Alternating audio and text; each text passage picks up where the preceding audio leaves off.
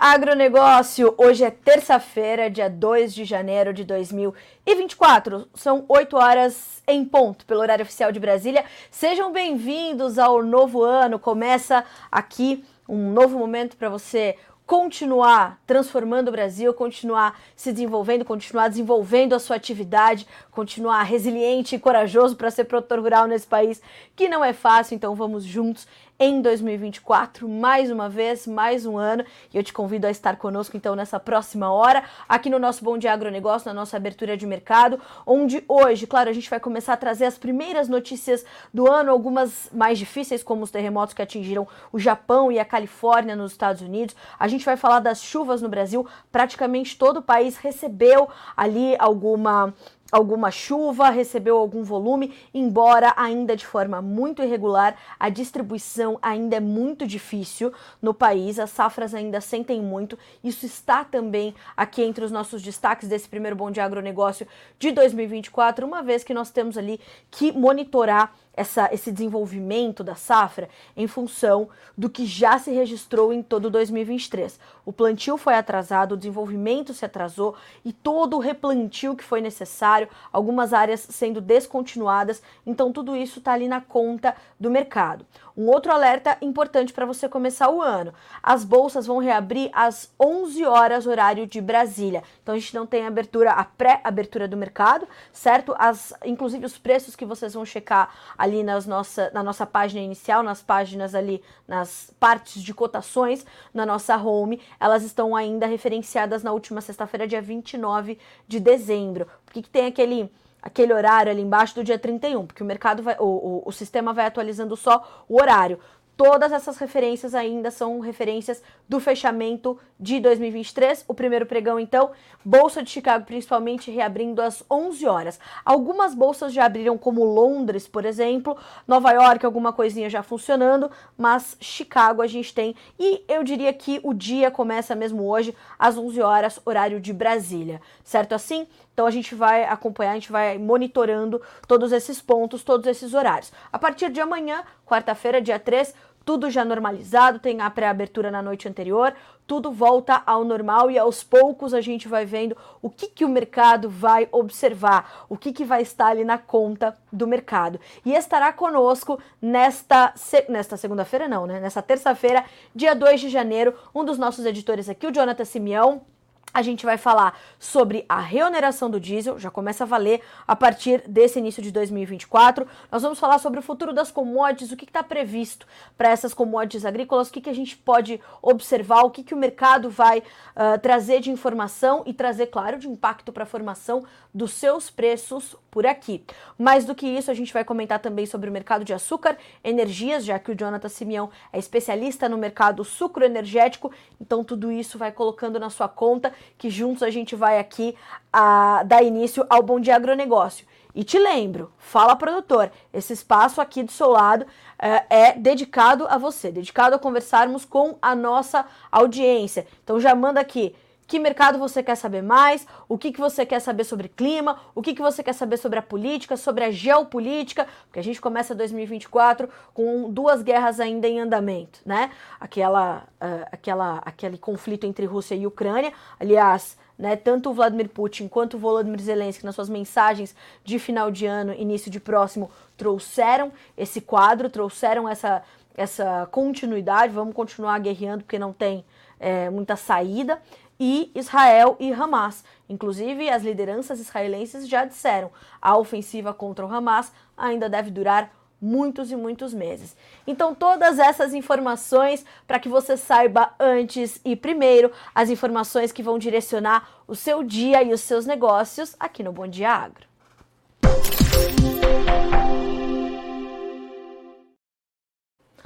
Bom, e na nossa rodada de preços dessa terça-feira, nós vamos uh, observar um, um, mercado bem mais parado, um mercado mais estável, sem grandes variações. Nós não temos ainda muitas mudanças, temos um, né, um, um quadro ainda é, bem pouco, né? Então uh, a gente olha para isso tudo com, com pouca, com pouca uh, variação. Né? O petróleo, uh, o gás natural, o ouro, a prata, todos eles terminaram o dia, a última sexta-feira, em alta. Vamos ver como é que serão retomados então os negócios nessa. Nos, como serão retomados os negócios nesta nessa terça-feira mais tarde. Bolsa de Chicago, mercado também 12,92 para soja no janeiro, flertando com os 13 dólares, mas todos os principais contratos caíram. O milho também fechou negativo, o trigo também fechou negativo. Vamos ver como é que serão retomados os negócios para os grãos, portanto, a partir das 11 horas, horário de Brasília. Te reforço que nós temos essa essa reabertura hoje mais tarde. E o açúcar está começando 2024 com boas altas nas bolsas de Nova York e Londres, algo para a gente tratar com o Jonathan Simeão já já mais tarde, quando ele estará aqui no nosso quadro de entrevistas no Bom Dia Agronegócio. Vamos checar então, já que as bolsas ainda não estão funcionando, ainda não acordaram para 2024, vamos às nossas notícias da manhã.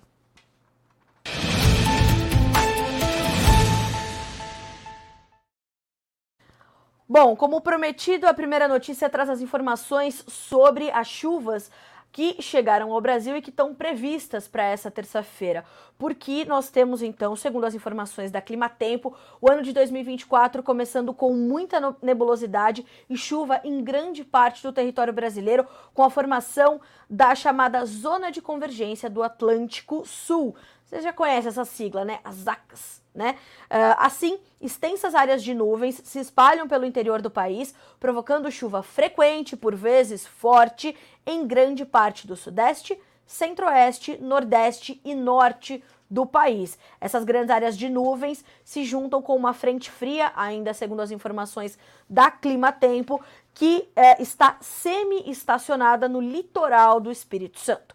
Assim, outras nuvens de chuva crescem no sul por conta do calor e da umidade do ar elevada. Ainda de acordo com os institutos meteorológicos, nós devemos ter uma, um início de janeiro, né, ou um janeiro de temperaturas elevadas e também chuvas acima da média. As temperaturas, além de elevadas, também deverão ficar acima da média. Então, observar isso vai ser muito importante. Esse mapa que aparece aqui ao nosso lado é justamente essas possibilidades de chuvas que nós temos nessa terça-feira. E eu separei, claro, algumas previsões para este 2 de janeiro, ainda de acordo com as informações da Climatempo. Na região sul do Brasil, o ar quente e úmido, além de nuvens carregadas, se formam sobre toda a região. Uma frente fria passa pela costa gaúcha, mas já se afastando em alto mar e não influencia no interior da região. O ar deve ficar abafado. Na maioria das áreas do Paraná, de Santa Catarina e do Rio Grande do Sul, o sol aparece forte nessa terça-feira. A nebulosidade e o aumento, eh, a nebulosidade aumenta com o calor e algumas pancadas de chuva com raios ocorrem à tarde e à noite. No sudoeste do Rio Grande do Sul, o sol predomina o dia todo e não chove. Checando também a região centro-oeste, as áreas de instabilidade da zona de convergência do Atlântico Sul, essa, esse fenômeno que está ali, então, esse sistema né, que está ali influenciando o clima no Brasil nesse início de 2024, de janeiro de 2024, uh, ah, se espalham nuvens carregadas sobre grande parte de toda a região centro-oeste provocando muita chuva. Em Mato Grosso, Goiás e Distrito Federal, o tempo fica instável, com muitas nuvens e várias pancadas de chuva no decorrer do dia. O sol pode aparecer de vez em quando, sempre junto de muitas nuvens e há risco de chuva forte. Em Mato Grosso do Sul, sol forte, mas também com pancadas de chuva à tarde e à noite. A fronteira com o Paraguai, região importante de produção de grãos para nós e para os paraguaios. Pancada de chuva já na madrugada ou pela manhã. Região Nordeste, atenção pessoal do Matopiba, principalmente Maranhão, Piauí e Bahia. As áreas de instabilidade da zona de convergência do Atlântico Sul e zona de convergência intertropical deixam muitas nuvens carregadas sobre a maior parte do Nordeste. E a região Nordeste já começou 2024, de fato, com muitas pancadas de chuvas, com, com chuva bem espalhada, o que é bom, né? Ah, principalmente os produtores de Maranhão, Bahia, Piauí estão precisando dessas chuvas e a gente vai é, acompanhando tudo isso bem de pertinho. Então, atenção a, a condição climática, atenção a essas previsões e a essas chuvas espalhadas por todo o Brasil. Na nossa próxima notícia desta terça-feira, 2 de janeiro, a gente ainda fala de clima, mas já é uma notícia um pouco mais difícil. Um, um terremoto né, de magnitude bastante forte, 6,7 pontos na escala Richter, uh, acabou atingindo o Japão, já deixou alguns mortos, inclusive alertas de tsunami foram enviados pelo governo, mas já foram suspensos. O Japão suspendeu todos os alertas de tsunami ativados depois de um potente terremoto no dia de Ano Novo. Fontes ligadas a autoridades locais afirmam que pequenas mudanças nos níveis das marés, no entanto, ainda são possíveis. O abalo que sacudiu o centro do Japão nesta segunda-feira levou a população a fugir para áreas mais elevadas. No entanto, pessoas ficaram para trás e ao menos seis mortes em razão do terremoto já foram confirmadas. Uh, o, que é, o que é importante também colocarmos na conta e relembrarmos. Em 2011, um tsunami e um terremoto muito fortes que atingiram o Japão atingiram a usina nuclear de Fukushima e provocou ali uma série de desdobramentos difíceis para o Japão e para o mundo. Isso abala os mercados financeiros também. Então, observar os desdobramentos disso será muito importante. Então, coloca aí na tua conta monitoramento do terremoto no Japão. E um outro terremoto, esse é um pouco mais fraco, mas ainda assim considerável, de magnitude 4.1 na escala Richter, atingiu o sul da Califórnia. Um terremoto foi responsável por sacudir o sul do estado nas primeiras horas do dia 1 de janeiro de 2020 e 24. De acordo com o Departamento de Pesquisa Geológica dos Estados Unidos, o epicentro foi cerca de 19 quilômetros ao sul de Rancho, Ranchos Palos Verdes, em uma profundidade de cerca de 11 quilômetros quilômetros. A supervisora do condado de Los Angeles, a Janice Hahn, postou no X, o antigo Twitter, aquela plataforma, né, aquela outra rede social, que ainda não havia ameaça de tsunami devido ao terremoto, ainda bem. De acordo com o instituto, há, abre aspas, baixa probabilidade de vítimas e danos como resultado do terremoto. Estima-se que cerca de 17.621 pessoas sentiram um tremor fraco naquele momento. O primeiro dia deste novo ano começou com um susto também, uh, portanto, para os californianos nos Estados Unidos. E claro que isso tudo vai também é, é, refletindo os efeitos do El Ninho. Nós estamos sob ainda o efeito de um super El Ninho, as mudanças climáticas ainda continuando, tudo isso ainda é, né, muito no radar do, dos mercados e os mercados acompanhando isso e na sua reabertura, na sua retomada, vejamos como as coisas acontecem, como as coisas se seguiram. Na sequência, a gente fala uh, ainda sobre a questão climática, mas agora a gente vai voltar os olhos mais uma vez para a safra brasileira, porque as cooperativas do centro-oeste do Brasil, talvez a região mais afetada pela condição de seca, já começam a registrar as suas perdas, já começam a é, contabilizar os prejuízos e a quebra de safra. Isso vai ser completamente importante, uma vez que em janeiro nós teremos novo boletim da Conab, a Companhia Nacional de Abastecimento, trazendo o seu próximo relatório mensal de oferta e demanda. Nós teremos o novo relatório do USDA, o Departamento de Agricultura dos Estados Unidos, e é, as projeções para essa, essa safra brasileira 23-24 de soja e mesmo de milho, uma vez que o milho verão está comprometido e a safrinha 24 vai ter problemas em função dos problemas que tivemos esse ano. Uh, isso tudo vai trazer essa, essa, essa dificuldade na, no alcance ao potencial produtivo que ainda é estimado pelos órgãos governamentais. A Conab estima a safra de soja brasileira em 160,2 milhões de toneladas, o USDA em 163 milhões. O que o mercado espera, o que os produtores esperam, o que os traders esperam, inclusive os analistas e consultores aqui do Brasil, é de que haja de fato uma correção nos dois números. Então, o que já dizem as cooperativas do Centro-Oeste, em especial a Comigo, que é a cooperativa agroindustrial dos produtores rurais do Sudoeste goiano. O seu Antônio Chavaglia deu uma entrevista à imprensa local nos últimos dias, dizendo o seguinte: o problema é sério, muito sério. Uh, a Comigo reúne 11 mil associados e está em 18 municípios do estado do Goiás. Segundo ele, há localidades em que a situação está razoável, mas a grande parte das lavouras não se desenvolve em boas condições.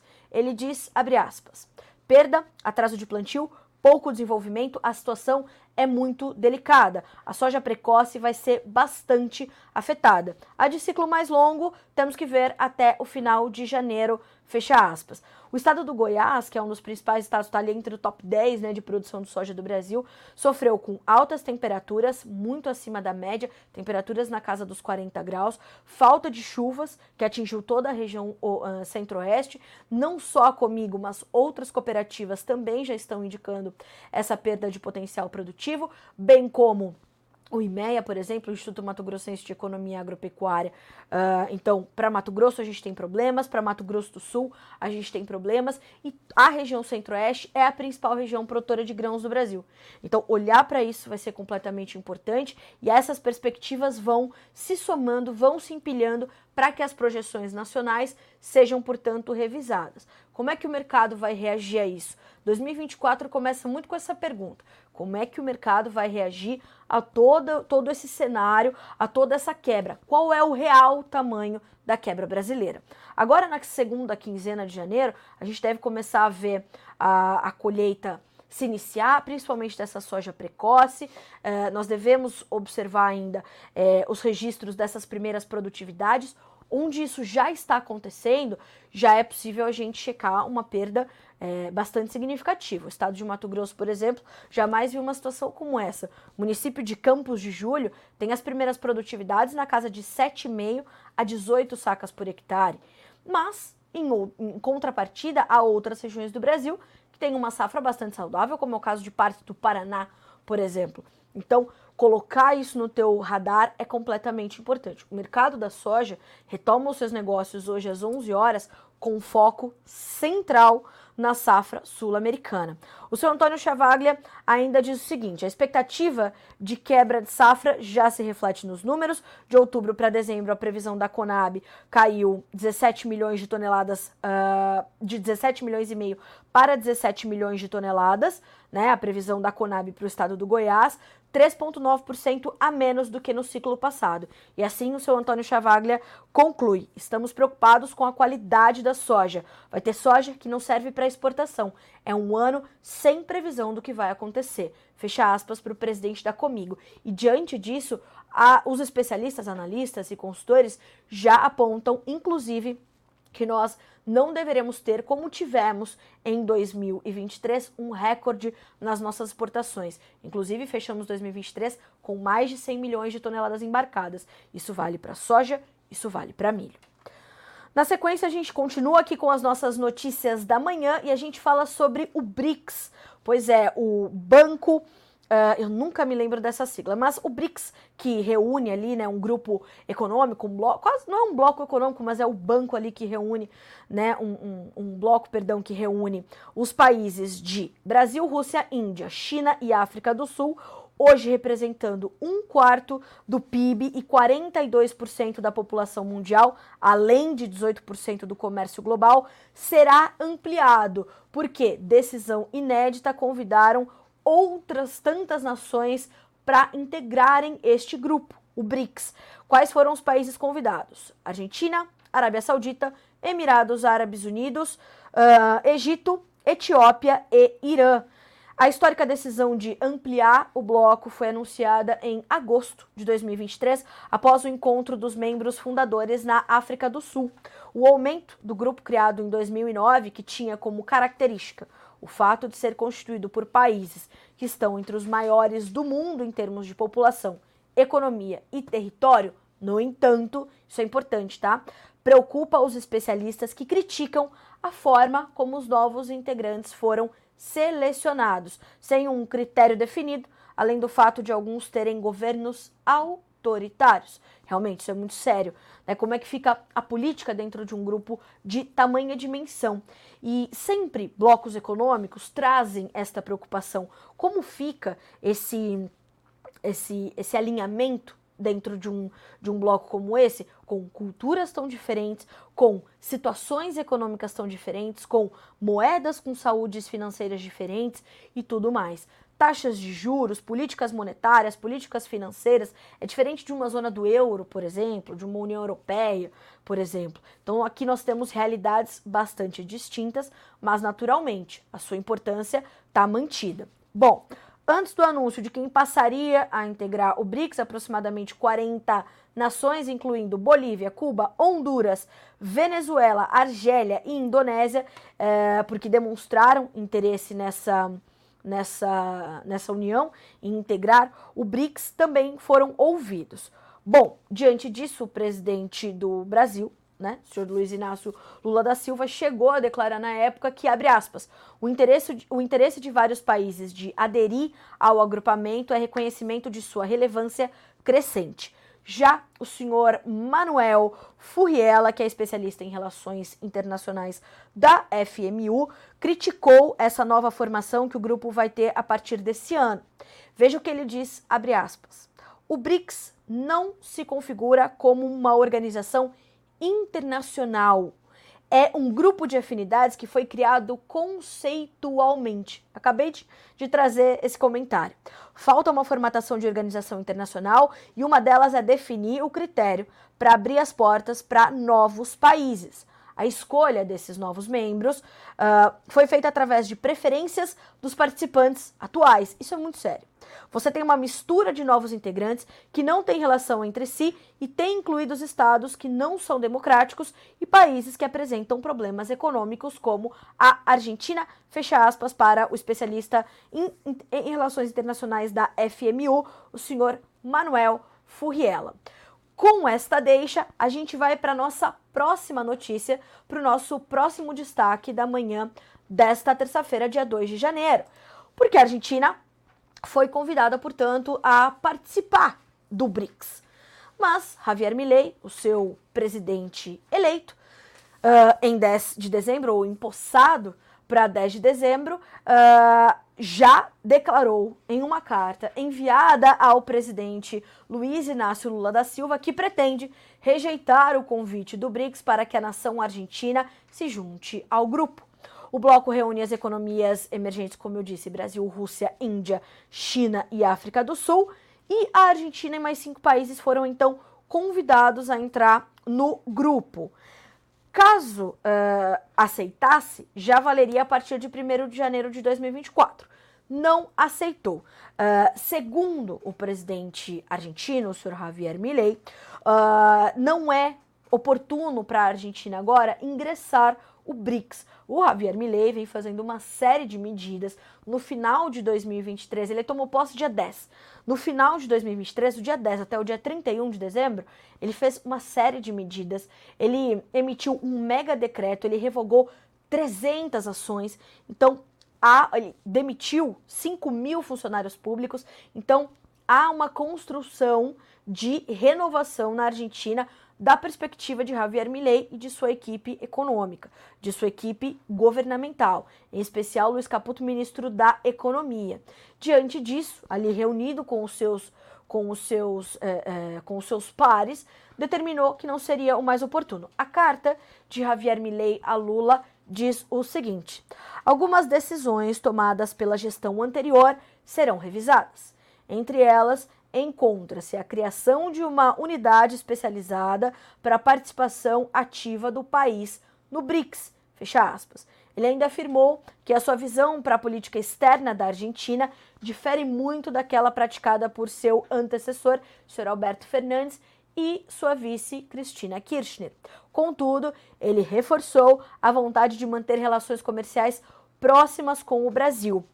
Mais do que isso, nós nos lembramos também de que durante é, o processo de eleição e posse de Javier Milei, nós vimos uh, o presidente Lula se posicionar, não foi no, na posse de Javier Milei, não trouxe, né, né mandou apenas o seu, o seu representante, o chanceler Mauro Vieira, uh, e do, da, do mesmo modo, quando, por exemplo, Bolsonaro tomou posse, não veio ao Brasil Alberto Fernandes por afinidades políticas, enfim, por relações, assim se deu. E agora o que percebemos, o que, é, o que, o que as relações apontam, né, uh, politicamente, é que de fato essa equipe formada por Milley tem essa consciência de que não é o melhor momento para a Argentina ingressar o BRICS, porque ali você tem uma série de, uh, uh, de premissas, você tem, né, o país tem uma série de medidas a tomar, enfim, de fato.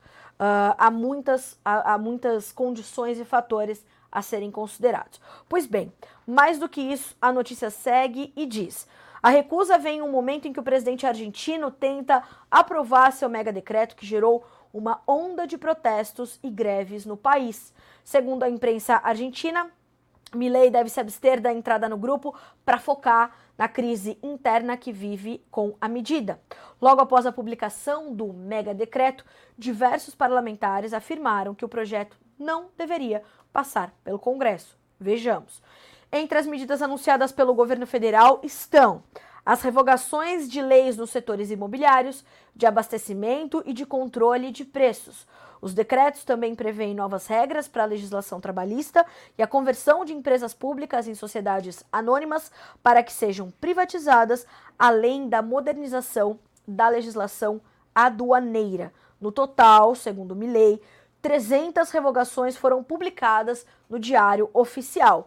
Depois de uma série de protestos da população argentina, o novo presidente convocou o parlamento para sessões extraordinárias entre os dias 26 de dezembro e 31 de janeiro. O Congresso poderá aprovar ou rejeitar inteiramente o projeto. Por que, que estamos falando da Argentina? Porque a partir do momento em que uh, Javier Milei assumiu a presidência, trocou a equipe econômica, trocou a equipe governamental e promoveu esse início de transformação na Argentina, o que é possível percebermos? Que a Argentina pode, nesses próximos anos, se tornar mais competitiva e se tornar mais presente, principalmente no agronegócio, o que pode resultar num concorrente mais forte para nós na América do Sul, enquanto produtores de soja, de farelo, de óleo todos os olhos, todos os olhos do mundo estão voltados para essa nova safra de soja da Argentina que está prestes a começar. Então, o plantio está acontecendo, um bom arranque inicial, chuvas que em algumas regiões do país vêm em excesso, efeito do El Ninho, mas esse primeiro arranque muito bom, muito positivo. As perspectivas são de que a Argentina volte ao mercado com uma safra regular, que chegue com uh, uh, uma safra de pelo menos algo como 48 a 51 milhões de toneladas. Alguns analistas, alguns especialistas trazem esse número até um pouquinho para cima. Nós temos então essa, essa possibilidade de termos ali uma, né, uma, uma condição de uma safra acima de 50 milhões de toneladas. É possível, caso o clima continue favorável, caso a, o, o, o clima durante o desenvolvimento, além plantio, também venha bem. Então, nós temos toda essa, essa condição. Diante disso, os olhos de fato estão voltados porque parte dessa safra poderia vir a, a trazer um, uma recuperação, principalmente no mercado de derivados, farelo e óleo. Esses dois mercados foram duramente afetados pelas últimas três sacas, três sacas, três secas que as safras argentinas sofreram em função de anos de laninha, ao contrário do que acontece agora. Então, não só há essa perspectiva, portanto, de uma recuperação da oferta de matéria-prima, ou seja, mais soja para ser processada, mais soja para ser também exportada, mas a Argentina podendo voltar a se destacar nos mercados de derivados, farelo e óleo. Qual será a demanda por esses dois produtos nesse próximo ano, neste ano de 2024? Essa é uma pergunta que também o mercado se faz. Inclusive, veja só o que disse a Agriinvest Commodities sobre a demanda, uma, um ponto bastante uh, relevante de monitorarmos uh, nesse ano de 2024. Uh, como a, a, em relação à demanda. O mercado ainda monitora de perto o clima nos grandes estados produtores brasileiros, mas o que mantém o peso no mercado é a possibilidade de uma boa safra na Argentina e principalmente a demanda mais fraca. Esse é o ponto mais fraco da cadeia, o elo mais fraco da cadeia. A China vem mostrando dados econômicos claudicantes e o governo local parece estar correndo atrás do rabo, sem conseguir trazer medidas que estimulem o consumo interno. Muito pelo contrário, ultimamente vem colocando em prática medidas de controle que limitam a população. Ou seja, olhar para a Argentina, para a China, será determinante talvez como nunca foi para 2024. A gente faz um breve intervalo e em três minutos o seu Bom de Agronegócio está de volta.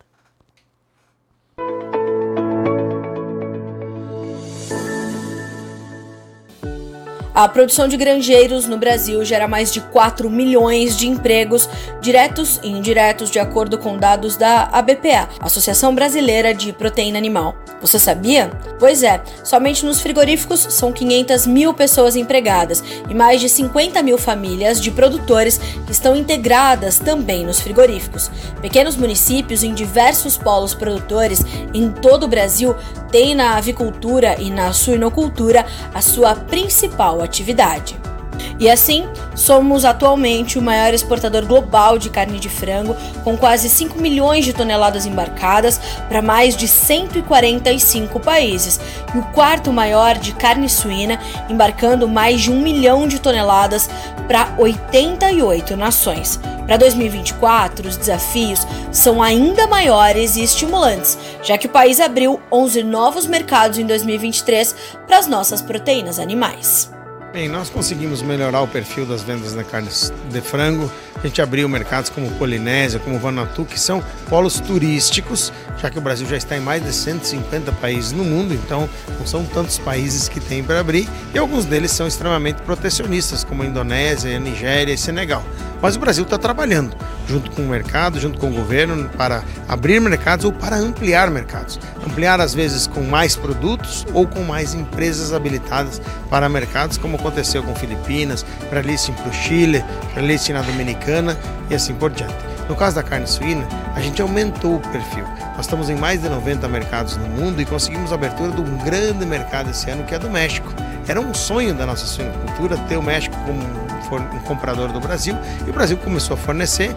Tem momentaneamente parado por força de uma decisão judicial deles, mas o tema era burocrático, não é nada de problemas de saúde ou de qualidade dos nossos produtos e a gente espera que seja revertido muito rapidamente.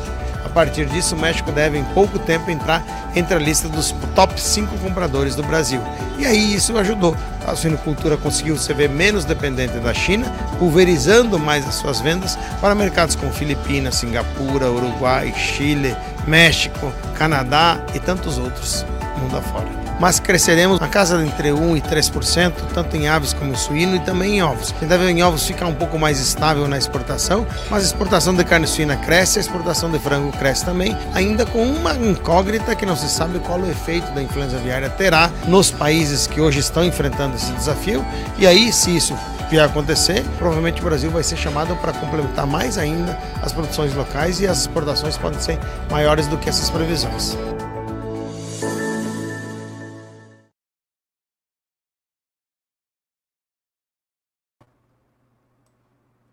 Voltamos com o nosso Bom Dia Agronegócio desta terça-feira, dia 2 de janeiro de 2024. Agora são 8 horas e 33 minutos pelo horário oficial de Brasília. A gente vai dar sequência às nossas informações, mas agora recebendo um convidado mais do que especial, um dos nossos editores aqui do Notícias Agrícolas, nosso especialista em mercado de sucro energético ou de açúcar e energias, como eu gosto de dizer, Sr. Jonathan Simeão. Bom dia, meu amigo, seja bem-vindo. Feliz ano novo, direto da nossa redação. Bom dia, Carla. Feliz 2024 para você, para toda a audiência do Bom Dia Agro que nos acompanha aí neste primeiro dia útil de 2024 e já com muitas informações a gente segue por aqui.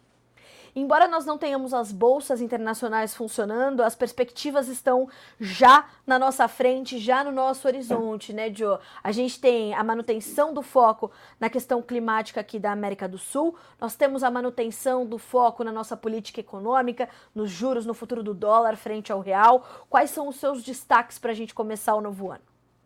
Exatamente. Hoje a gente né, nessas primeiras horas da manhã, não tem a Bolsa de Chicago funcionando, mas a Bolsa de Nova York para soft commodities e também a Bolsa de Londres já é, iniciaram né, a sessão deste primeiro dia útil, mas é, eu vou fazer aqui, Carol, antes da gente passar também para as questões envolvendo é, a parte econômica, que também são importantes, eu tenho uma informação é, importante que é de atenção para os produtores rurais aqui do Brasil para esse ano de 2024, relacionada ao diesel, que eu vou falar logo mais. Mas eu fiz uma, uma análise aqui né, do ano de 2023 para as commodities. Né? A gente então falou sobre os grãos na Bolsa, Bolsa de Chicago, logo mais é, no finalzinho da manhã as negociações serão retomadas, né? Mas eu fiz um balanço então de 2023 para soja, para milho, para café e para açúcar, que são commodities que a gente acompanha normalmente aqui no Notícias Agrícolas, né? E também tenho informação em relação ao suco de laranja e o cacau. Eu vou começar com os grãos e você melhor do que ninguém, né, sabe sobre essas commodities. É, falando desse ano de 2023 negativo, quando a gente olha lá na Bolsa de Chicago, né? Eu levantei aqui com base no, no, nas cotações que a gente apura no Notícias Agrícolas, olhando a Bolsa de Chicago, né? A soja, o vencimento mais negociado, no início de 2023, ele estava em cerca de 14, 15 dólares por bushel. Fechou o ano um pouco abaixo de 13 dólares por bushel. Isso representa uma queda de 13%. E o mercado olhou aí, claro, né, as ofertas do Brasil e as mundiais que foram recordes no, no, no ano de 2023, mas claro que a gente tem uma atenção para a safra 23-24, que o mercado está acompanhando muito fortemente agora, né, Carol? E, e há bastante preocupações aí relacionadas principalmente aqui ao Brasil. Eu também fiz um comparativo olhando o mercado interno e pegando como base o indicador CPEA, né, um, um, indicador bastante importante que a gente tem como base aqui no mercado brasileiro, e a gente tem uma queda ainda mais expressiva. O indicador CPEA do início de 23 para o final de 23 caiu mais de 23%. É, vamos comentar um pouco mais esse número da soja, depois eu passo para o milho, porque no milho a situação foi ainda pior olhando a Bolsa de Chicago, Carol.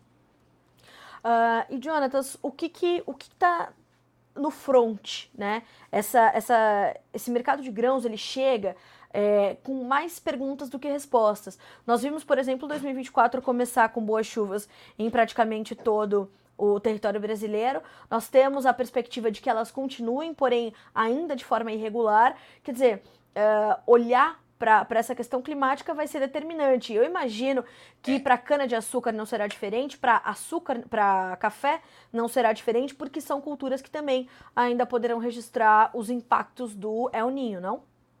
Com certeza. Eu, quando a gente olha para soft commodities, o El Ninho é um indicador aí extremamente importante, né? Porque a gente tem como é, de alguma forma, competidores do Brasil, né, na soft commodities, as origens asiáticas.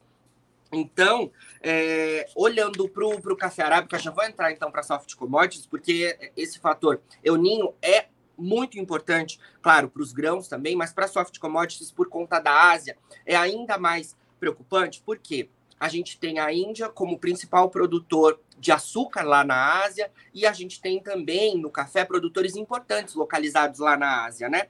Olhando para o café arábica, o ano de 2023 foi marcado justamente por uma alta no, na Bolsa de Nova York para o café arábica de pouco mais de 13%.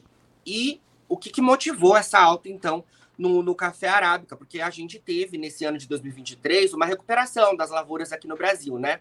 É, mas essa alta foi motivada justamente pelo cenário lá na Ásia. Muitas incertezas climáticas envolvendo é, a produção em outros países, né? Claro que aqui no Brasil há atenção também, mas a gente teve uma recuperação. Agora também já, já há atenção para chuvas ocorrendo aqui no Brasil, um cenário que pode né, de alguma forma melhorar ainda a próxima temporada, mas os produtores de soft commodities também estão bastante preocupados. No café arábica, a gente olhando a, a, o mercado interno, peguei também o um indicador CPEA para o café arábica, a gente teve uma queda de 2,42% no acumulado do ano de 2023. E isso muito em função dessa recuperação que as lavouras de café arábica tiveram aqui no cinturão produtivo do Brasil.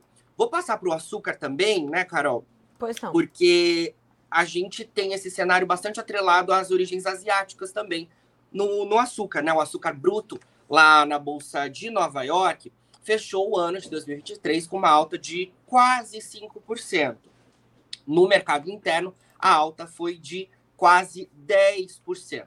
E por que a gente teve essas altas, mesmo com um cenário é, de produção é, superando as expectativas aqui no Brasil? Né? A gente, inclusive, nos especiais de final de ano, conversou com o pessoal da Única, que é a União da Indústria de Cana-de-Açúcar e Bioenergia aqui do Brasil, e eles falavam né, que antecipadamente, já que a safra de é, cana-de-açúcar ela finaliza oficialmente em março deste ano de 2024, a gente já no final de 2023 já tinha a certeza de que o centro-sul do Brasil teria uma safra recorde, uma moagem recorde, antecipadamente. Ou seja, o cenário de maior oferta. Mas ainda assim os preços subiram aqui no Brasil e também no exterior. Justamente também, de novo, acompanhando essas incertezas climáticas envolvendo as origens asiáticas. A gente tem Índia, como eu falei, né? bastante, com a safra bastante é, impactada pelo fenômeno climático El Nino, e também a gente tem um outro país que está ali junto com a Índia na produção de cana-de-açúcar, que é a Tailândia, um outro país asiático que também tem enfrentado problemas. A gente também, quando olha outras origens, né, ainda voltada para a cultura é, da cana-de-açúcar e também a cultura da beterraba sacarina, a gente tem problemas também na Europa. A Europa está tá sofrendo também com seca, com, com é, enchentes, inclusive na França é, a, acontecendo, né, o que acaba impactando também de alguma forma a colheita. Ou seja, esse cenário que você trouxe para a gente de incertezas climáticas é o que tem motivado o mercado das soft commodities. E a gente também tem uma atenção aí, eu não cheguei a fazer análise é, desses dois mercados que tiveram é, boas é, cotações durante o ano de 2023, mas tem uma perspectiva futura de que também o suco de laranja e de que o cacau tenha um cenário positivo também neste ano de 2024. Uh, é, e Jonatas, como é que a gente começa 2024 da perspectiva da oferta e da demanda do açúcar? Você citou é, essas altas e foi um produto que se destacou de fato, efetivamente, em 2023, principalmente pela por esse alerta né, que ficou sobre a necessidade do mundo do açúcar brasileiro, a dependência global do nosso açúcar. A gente inicia 2024 ainda com esse, com esse sinal de alerta ligado. Total, sinal de alerta totalmente ligado né, para o Brasil, porque a gente, é, enquanto maior produtor e exportador global de açúcar, já tem, né, já tende a ofertar muito para o mundo nosso açúcar brasileiro. No entanto, diante desses problemas envolvendo é, países que podem ser considerados aí, competidores do, do Brasil, o cenário fica ainda mais tensionado, segundo todos os analistas com que a gente conversa, né, Carol? E isso, desde a metade do ano passado, a gente vem falando desse cenário de dependência do Brasil, né? E é, nesses especiais de final de ano que a gente fez aqui no Notícias Agrícolas, né, de final de 2023 e de perspectivas para 2024, o que, que os analistas apontam? Esse cenário de dependência deve continuar, segundo, é, conforme é, eu já antecipei, mas a gente tem pontos de atenção que precisam ser considerados, né? A gente tem aí é, o primeiro ponto que envolve a questão logística, né? Isso é muito importante, porque apesar de a gente ter conseguido, estar conseguindo escoar o açúcar brasileiro da safra 23, 24, o cenário é de atenção e já foi de muita atenção. A gente noticiou é, durante o finalzinho do ano de 2023 o cenário que o açúcar tinha, havia é, enfrentado né, para escoamento com é, filas né, acontecendo de navios, havia também um tensionamento ali é, é, em relação aos portos que poderiam é, escoar o açúcar brasileiro. Muitas empresas tiveram que fazer uma realocação de, de, de navios para poder escoar. Então, é, navios que é, normalmente saíam por Santos tiveram que ir para outros portos ah, muito se fala, né? Os portos do, do, do, norte do país, eles têm potencial de escoar o açúcar? É muito difícil. Então, é, ficava essa, essa, essa questão, né? O frete ficava muito caro porque a safra principal de açúcar sai do estado de São Paulo. Então, como é que é, é, esse açúcar vai para o norte do país do país para ser escoado? Então, o açúcar ficava mesmo, mesmo concentrado nos, nos portos de Santos e é, o porto de, de Paranaguá. Sim. Né? Então, esse. E, a gente também tinha bastante atenção, né? Com o atraso da safra, da colheita da safra de grãos, houve ali um momento em que o açúcar ele é, estava lado a lado competindo com os grãos, né? Principalmente com soja. Então, é um ponto de atenção para 2024, isso da logística. E outro ponto, claro, que os analistas não deixam de falar, é a questão climática, né? Apesar de a gente ter a perspectiva de ter uma nova safra muito positiva para a cana-de-açúcar, o clima ainda fica no radar dos operadores, e daí a gente precisa estar tá monitorando tudo isso. E como você já antecipou, né, Carol, no início da nossa conversa, tem muitas informações, inclusive da economia, que podem mexer aí com todo esse cenário envolvendo as nossas commodities agrícolas aqui no país. Inclusive, Jonatas, eu sei que está entre os seus destaques desse, desse início de ano a condição do diesel, até porque passa a valer, ou passou a valer já desde ontem, a reoneração do óleo diesel aqui no Brasil após ter sido zerado em 2021. E você também tem alguns destaques nessa etapa final da nossa entrevista sobre isso, não? Sim, com certeza, Carol. Importante informação, começando o ano de 2024, né? É, e informação importante para os produtores, porque a gente, é, durante todo o ano de, de 2023, acompanhou as preocupações relacionadas aí, é, não é exatamente a falta de diesel, mas ali a, o que a gente e os analistas chamavam né, de restrição de diesel, e o diesel é o, o combustível mais consumido do Brasil. Né? E há, é, houve diversas preocupações envolvendo esse combustível aqui no país, né? E os produtores ficaram bastante preocupados, preços elevados, e a gente já começa 2024, então, com essa informação de possibilidade do diesel mais caro. Isso porque, a partir de ontem, dia 1 de janeiro de 2024, além de outras é, informações né, envolvendo aí a, a pauta econômica né, e de direcionamento para o país para esse ano, o, os combustíveis é, foram uma delas. Né? A gente tem também reajuste do salário mínimo, a gente tem também questões envolvendo o rotativo do cartão de crédito e os combustíveis. Vamos então para a informação importante do diesel. O diesel, a partir de ontem, voltou a subir por conta do aumento dos impostos federais, a retomada dos impostos federais sobre o diesel. E não é só o diesel, tá? É o diesel, o biodiesel e o gás de cozinha. Detalhando um pouco melhor, Carol, o diesel A ele terá um aumento de 0,35 centavos o litro, o biodiesel de 15 centavos o litro, o diesel B, que é o diesel A misturado ao biodiesel, vai ter um aumento, já tem um aumento né, de 33 centavos o litro, e o gás de cozinha, um aumento de R$ 2,18 por botijão de 13 quilos, que é o, o gás de cozinha mais consumido né, aqui no país, que é aquele de, de, botijão. De botijão. É, ou seja, mais uma vez, a gente tem esse ano tendo início, né? É, com informações aí de que não são tão favoráveis. O governo federal, é, Carol, ele anunciou aí que está tentando limitar né, esse impacto de alta, que não vai haver aumento no, nos combustíveis no país, apesar dessa retomada dos impostos federais.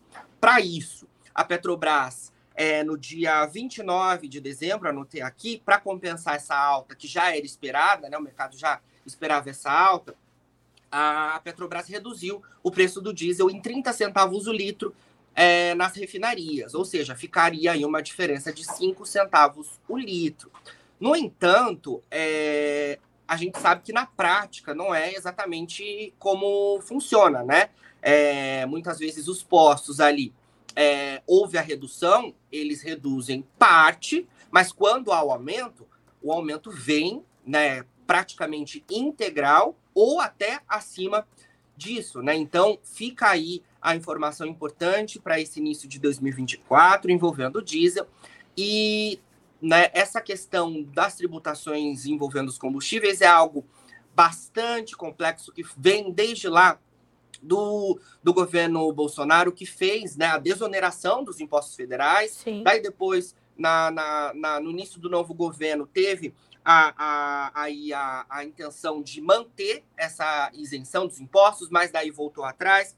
Houve uma mudança ali envolvendo apenas o etanol e a gasolina, o diesel seguiu reonerar, reonerado, né? Empate, mas daí ter, é, precisava que a medida provisória fosse votada no Congresso, não foi votada, e daí por isso definiu-se que a isenção do diesel ficaria é, até 31 de dezembro de 2023. Na virada do ano, que é o que acontece agora, na virada de 2024, o diesel já volta então a ser reonerado em relação aos seus impostos federais integralmente diesel, biodiesel e gás de cozinha, Carol. Jonathan Simeão, muito obrigada por começar 2024 conosco aqui no Bom Dia Agronegócio. Excelente forma de começarmos o ano. Já já estou com vocês aí na redação. Muito obrigada pelas excelentes informações, pelas análises com uh, primor apuradas, como sempre. A gente continua a se falar. Muito obrigada, até a próxima. Obrigado você, Carol. Muito bom dia para você e para os nossos internautas que nos acompanham aqui no Bom Dia Agro. E eu te espero por aqui. Até já. Até mais. 8 horas e 50 minutos pelo horário oficial de Brasília. Vamos ao Fala Produtor dessa terça-feira.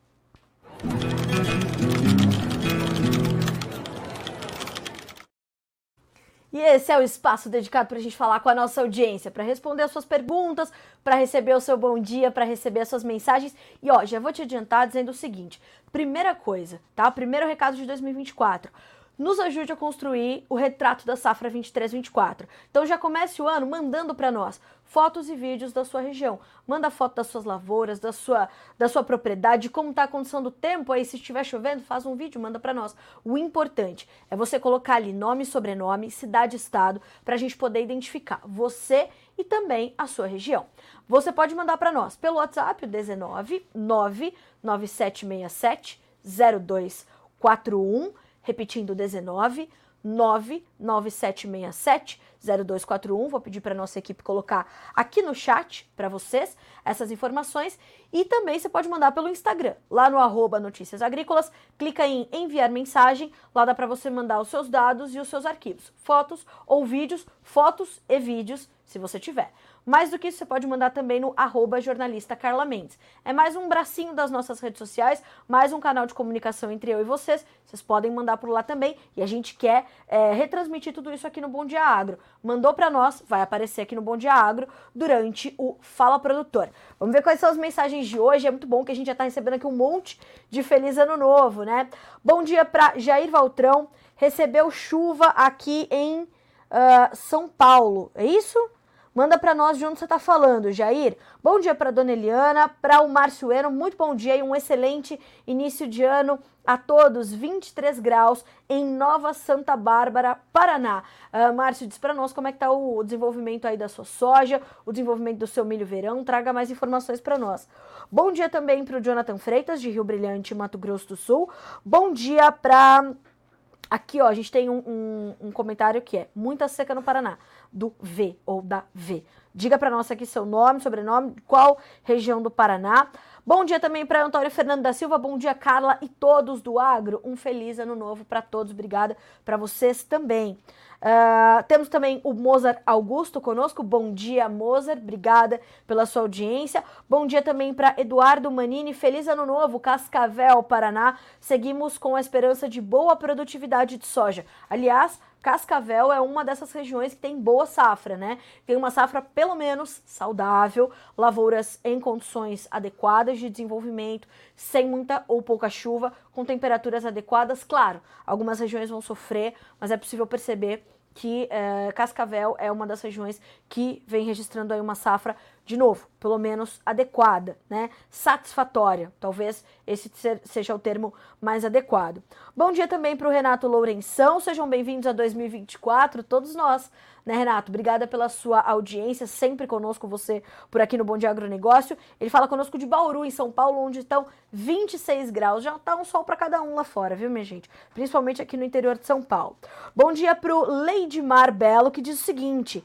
Esse é o canal das commodities, mas com certeza, viu, Leidmar? Não só o canal das commodities, como é o canal da economia, da política, do tempo, da geopolítica, do cenário internacional, dos preços no mercado físico aqui no Brasil, soja, milho, trigo, café, de tudo um pouco. O agronegócio é, como um todo é sempre abordado aqui no Bom Dia Agro. O nosso objetivo é esse: dar espaço para que você tire as suas dúvidas, faça a sua pergunta, traga a sua participação. O Bom Dia Agronegócio é um programa para a audiência do Notícias Agrícolas. É um espaço para a gente falar com vocês. Então a gente quer receber seu relato, a gente quer tirar suas dúvidas. E aí o que, que vai acontecendo? Durante a semana eu vou recebendo aqui as perguntas. As pessoas perguntam para mim: Carla, como é que vai o mercado do leite? Carla, como é que vai o mercado da farinha de trigo? Carla, como é que vai o mercado da mandioca? E aí a gente vai construindo juntos o Bom Dia Agro. Como? Perguntou na segunda-feira, na terça-feira a gente vai tentar trazer um especialista aqui para ti. É leite que você quer saber? Vamos trazer um especialista de leite, né? Ou vamos apurar ali com os nossos especialistas, né, os nossos jornalistas especializados lá na redação. Então a gente tem um timaço ali de, né, de, de especialistas que estão ali tratando das suas commodities e vão trazer essas informações para vocês também ao longo da semana. É previsão do tempo? Traz para nós, a gente vai aprofundando essas, essas análises detalhando de acordo com o seu município, com a sua região. Então, o objetivo, de novo, é falar contigo no Bom Dia Agronegócio. É um programa para nossa audiência, tá? Bom dia para Laiane Ozanski, de Sinop, Mato Grosso. Bom dia para o Dr. Robson Fernandes Júnior. Bom dia, Carla e família Agro. Espero que estejam todos bem. Robson de Campo Grande, Mato Grosso do Sul. Coisa boa, obrigada. Viu, Robson? É muito bom esse família Agro. Gostei, boa forma da gente começar o ano. E ele pergunta para nós: e, e arroba nesse início de ano? Promete ou não, Carla? Pois é, eu tive é, a chance de fazer uma entrevista com o seu Alcides Torres, que é um dos principais é, especialistas em mercado de boi gordo do Brasil, fundador da Scott Consultoria, que é uma das mais renomadas consultorias de pecuária desse país. E ele dizia o seguinte, Robson, nós temos um 2024 que será é, que terá obstáculos menos agressivos do que 2023, mas também não vai ser um mar de rosas o ano, né? Então, do, o, o, final de 2023, eu diria ali os últimos dois, três meses, uh, nós tivemos ali um, um momento de muito. Uh, bastante positivo, eu diria. Foi um momento de fôlego e foi um início de transformação ali para o mercado. Né? O que nós tivemos foi ali um, um, uma, uma renovação dos preços, uma retomada de patamares que foram testados ao longo de 2023, mas foi um ano muito difícil. Então, 2024 vai ser um ano ainda de desafios, mas desafios menos agressivos. Então, pelo menos um fôlego continuado de 2023 a gente vai ter, viu, Robson? Vamos acompanhar. Hoje já tem mercado do boi gordo para você. Vamos checar aqui o horário, né, para eu não falar nenhuma bobagem, mas acho que é 11h30. Eu só quero saber se a gente já tem né, o, o, o especialista é, é, definido para essa terça-feira, dia 2 de janeiro. Vamos ver, vamos ver, vamos ver. Temos André Aguiar, sócio consultor da Boviplan, 11h45. Bota um alerta no seu celular e vem acompanhar ao vivo com o Alexander Horta na bancada. Seguindo com o nosso Fala Produtor, bom dia também para o Abel Pieta. Bom dia, começamos o ano com muita chuva aqui em Bom Jesus do Piauí, graças a Deus. Coisa boa, né? Piauí estava precisando de chuva. Uh, bom, Renato Lourenção me cobrando aqui os preços da celulose. Conte comigo, janeiro está só começando. Marcelo Lopes, bom dia, bom dia. Falando no mercado de milho, tá havendo um certo descolamento entre B13 e Chicago. Quais as perspectivas para o milho futuro aqui no Brasil para esse começo de ano?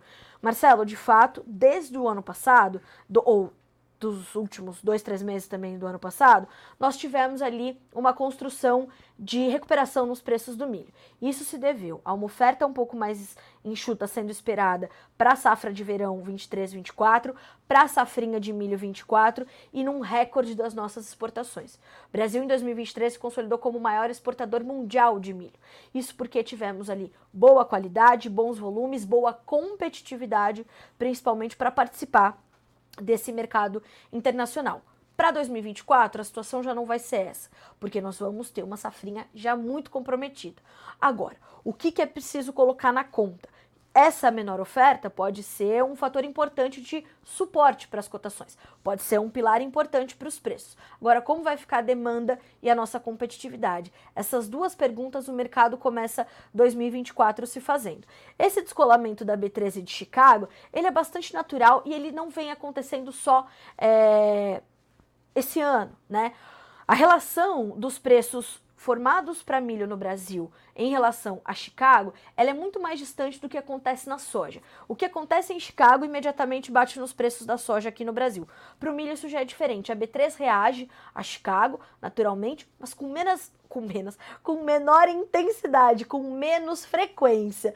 Uh, então nós temos essa essa diferença de resposta né? Essa diferença e essa intensidade um pouco mais contida, mas olho vivo na B3. Vai ser determinante a gente observar a B3. Bom dia também para o Henrique Carniel, que nos deseja um bom ano novo, e também para o Irineu, que nos parabeniza aqui também. Boa forma da gente começar 2024. Parabéns, Carla, pelo programa.